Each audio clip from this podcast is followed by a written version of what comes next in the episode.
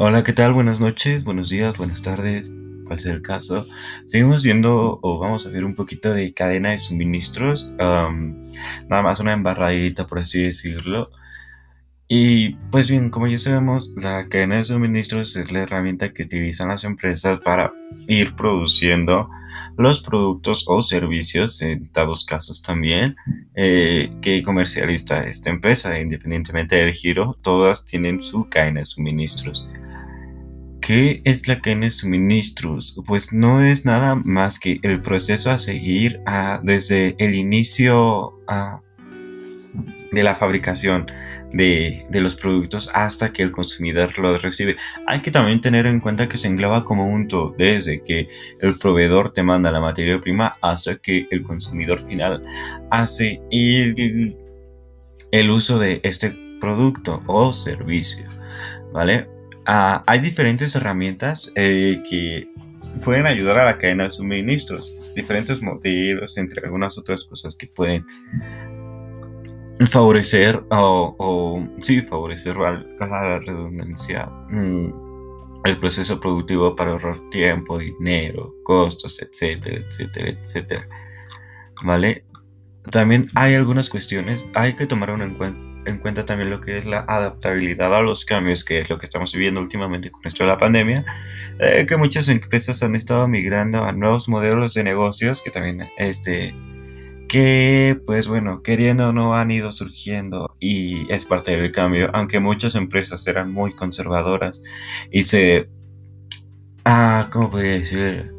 Se quedaron ahí estancadas eh, en, ese factor de que no, yo no le entro a lo online, se han visto forzadas a tener este nuevo modelo de negocios en donde la cadena de suministros ha ido distorsionándose hasta poder adaptarse a este nuevo cambio, ¿vale?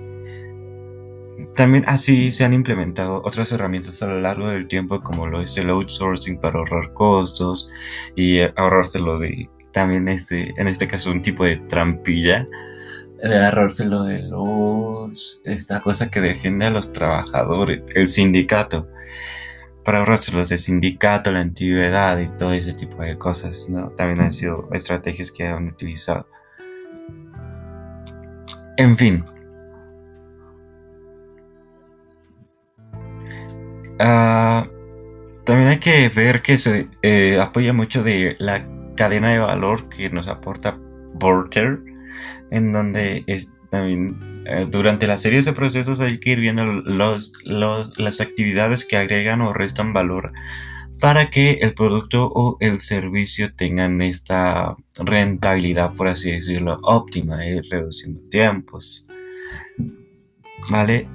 Y, y, pues algunos problemas que se enfrentan es son algunas brechas culturales dentro de las mismas empresas, por ejemplo, de que no es la misma la filosofía de mi proveedor que la mía, ah, bueno, entonces tengo que ir y buscar otro proveedor que igual me convenga a mí eh, en distancia, en tiempo y todo eso, pero que también este, me, respete ciertos costes para que siga teniendo yo el mismo margen de rentabilidad.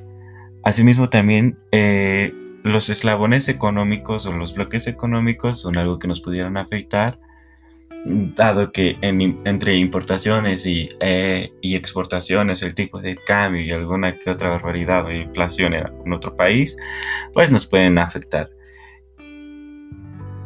Así como el cambio virtual, ya vimos como algunas, algunas empresas se quedan estancadas y algunas restricciones jurídicas que pudieran ser normativas que a ciertos gobiernos imponen, por ejemplo, lo que está pasando ahorita en el país. No quiero hablar nada de política, pero eh, creo que es un mal necesario este ejemplo, ah, en donde se permite restringir hasta cierto punto las redes sociales para no hacer spam y que no sé qué, ¿vale?